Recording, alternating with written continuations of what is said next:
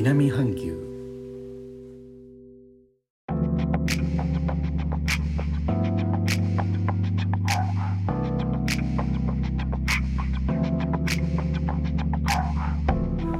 インドネシアから高野です。今日のジョクジャカルタ日中天気が持ちました。用事があってジョクジャカルタ市内のショッピングモールに行ってきました。平日の昼間ですがガラガラです。例年この時期なんですが混んでいるはずなんです。インドネシアもキリスト教の人たちがいます。それを見込んでのセールもあります。ショッピングモールの周辺で駐車場に入れない車の渋滞に捕まってしまうというのが繰り返しですが例年なんですが今日は車止め放題という感じでした。このショッピングモール以前少しお話ししたかと思うのですがジョクジャカルタ中部ジャワで最大級のショッピングモール。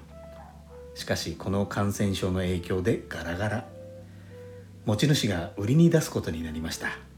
ネット上の情報ではこのジョクジャカルタの東隣東ジャワの大都市スラバヤという町があるのですがそこの財閥系の開発会社が買うようです。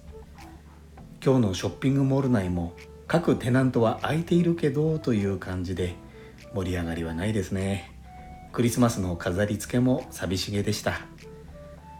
店内で食べられないところが多いのでショッピングモールの外でレストランを探しました。今日は久しぶりに牛丼を食べました。店内でも OK ということだったのとただ隣の人との間隔を空けるように注意されます。この牛丼店なんですが日本の牛丼店の最大手がインドネシアにも進出しています。インドネシア国内の主だった大都市にはもう全部あるんじゃないでしょうか。ジョクジャカルタでももう3店舗もあります。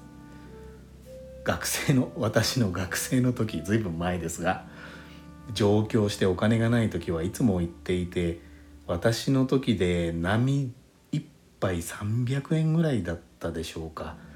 ジョクジャカルタだと今日波1杯で4万5,000ルピア。日本円で400円くらい。インドネシアの物価では十分高級食の部類です。上京してお金がない時に牛丼。今無職でジョグジャカルタで高級食の牛丼に再会複雑な気分です。お腹がいっぱいになったら元気は出ました。ところで学生が多い町のジョグジャカルタで高級食の牛丼チェーンが3つもあるということについてですが。いえいえ。観光客相手じゃありません。ジョクジャカルタの学校に子供さんを送ってくるご家庭というのはジャワ島の外の他の島のお金持ちのご家庭の子供さんも多いんです。